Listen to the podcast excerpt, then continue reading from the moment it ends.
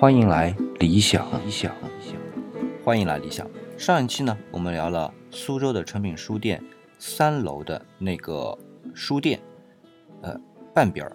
那么今天呢，我们再来聊另外半边，还是回到大厅啊，从大厅的另一个方向往里走。那和趋势学习相对称的位置呢，就是当今非常热的一门显学啊，叫心理学。要知道，心理学的分支也是非常多的啊，它这门科学，所以呢，数目自然也会不少。不过呢，跟趋势学习相比呢，那简直是小巫见大巫了。所以，就整个和趋势学习对称的区域啊，它不能全部填满。那么呢，就有一个社会学这么一小部分呢，就嵌在这个地方了。呃，那我认为呢，这也是不得已而为之的。那社会学过去之后呢，紧接着一个区域呢是历史了。了解理想的小伙伴都知道啊，理想是对历史十分感兴趣的，所以呢肯定会仔细的看。不过呢，一些细节我就不去说了啊，还是看看诚品书店的这个书类。中国通常呢对于史学的这个分类啊，就是中国史和世界史这么分开的。那成品呢也是这样做的，虽然很俗套，但确实也很难有什么新意嘛。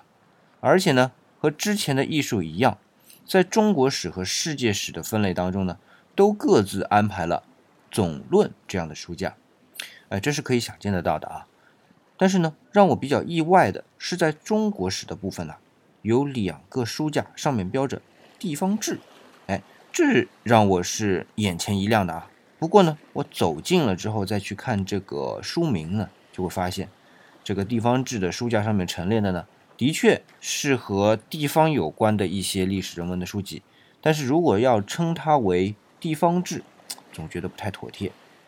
可能是我在概念里边啊，这个地方志呢，并不是对这些某一个地方的历史人文的这个解读，而应该是对于一个具体的地方。它的这个历史的事件变迁记录的这种第一手资料。不过，关于地方志啊，我还是要多说两句。就是那些关于具体地方的历史人文的解读啊，有很多内容都是跟台湾有关的。倒不是说因为成品是来自于台湾，所以呢这里就特别引进了台湾的内容，而是的确有很多台湾学者比较关注于本地的历史这个发掘和总结。然而，关于台湾的书籍比较多呢，这直接导致的就是繁体字的书籍在这两个书架当中呢，就占了很大的比例，接近有一半了啊。但是另外说来，就是内地的很多学者呢，对于这一方面的研究啊，相对没那么热衷啊，只能是这么说。好，那么过了历史这个区域啊，再往里走就会出现一个叫文学茶会。如果站在当口啊。看到这个文学茶会，你会看到茶会，你看不到跟文学相关的一些踪影啊。虽然说啊，文学和茶这两者向来都是结合的比较紧的，但是怎么会没有的呢？而且这个茶会啊，更多的都是一些茶具，我感觉它应该是商业上面的一个嵌入，呃，所以呢，当时让我觉得真的挺别扭的。嗯，如果是这样的一个商业布局啊，总感觉太过生硬了。不过好在就是你过了这么一个独立的区域，再往里走呢，这个文学就来了。这是整个一个文学区域，其实还是很大的。我待会儿说啊。那么，当你第一个照面看到这个文学区域的时候，有一个很大的一个英文字母叫 poem，就是诗。那么这里的诗呢，由中国古代的诗、西方的诗。都很齐全。那么除了诗歌之外，那就是文学了。那么中国的古典文学、近代文学，然后外国文学、大众文学都有。那么从布局上呢，呃，诗歌是挺大的一块儿，然后近代文学、大众文学是挺大的一块儿，这都没什么问题。让理想印象特别深的是外国文学啊，大家都知道啊，英美文学在一起都没问题。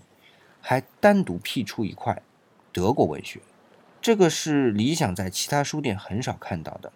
虽然我们说德国的文学，其实在文学史上是有比较重要的一个地位的，但是在中国的其他书店一般都直接放在整个呃国外文学或者说一个欧美文学就完事了，因为它多少属于一个体系。但其实德国文学，别说文学了啊，德国德奥系的这个整个艺术文化音乐，都还是和整个欧洲的其他地方有所不同的，就是包括它的语言。其实它的这个拉丁化的那个部分和英语、西班牙语、葡萄牙语也不一样，呃，算是给我这个耳目一新的感觉。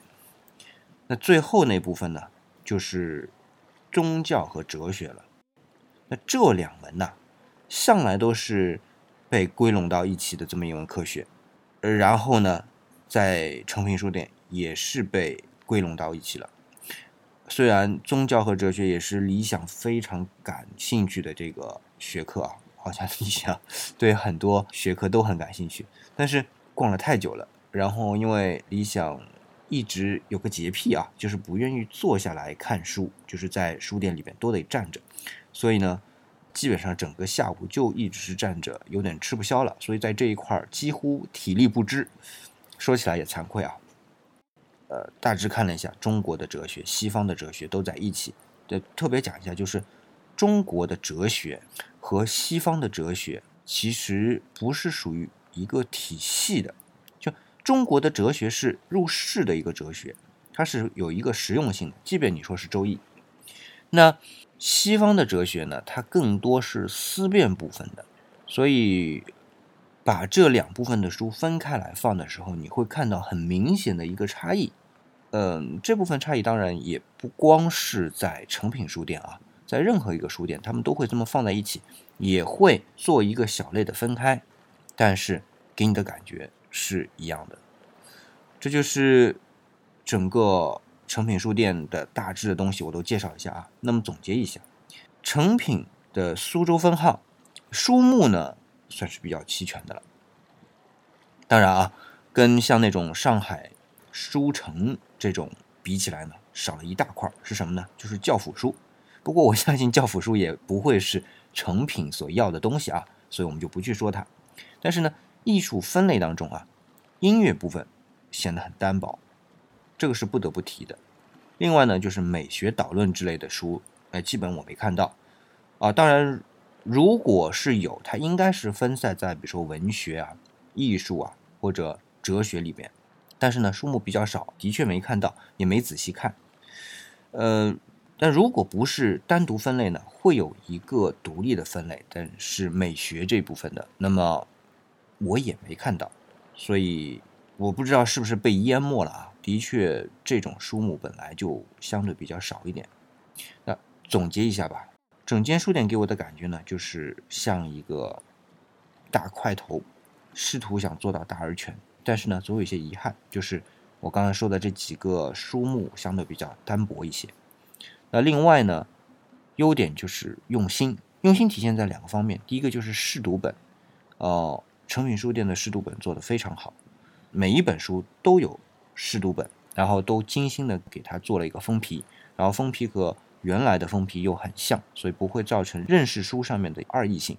另外呢。如果你发现没有试读本，可以跟营业员联系，他都会满足你的这个要求的。我觉得这点真的是很好。另外一个，我觉得做的很不错的就是这个书目的放置，总体来说是很不错的。除了趋势学习，但是这不能怪成品书店，这个是一个市场需求。那总体来说就是一个还算不错、还算挺用心的一家书店。排除它的整体的其他商业的运作，还是。比较值得去的，就理想来说啊，好，那今天的节目呢就到这里，感谢您的捧场。那另外呢，我会把这两期啊上下两期的这个节目都整理成文字，然后呢会单独再推送一遍。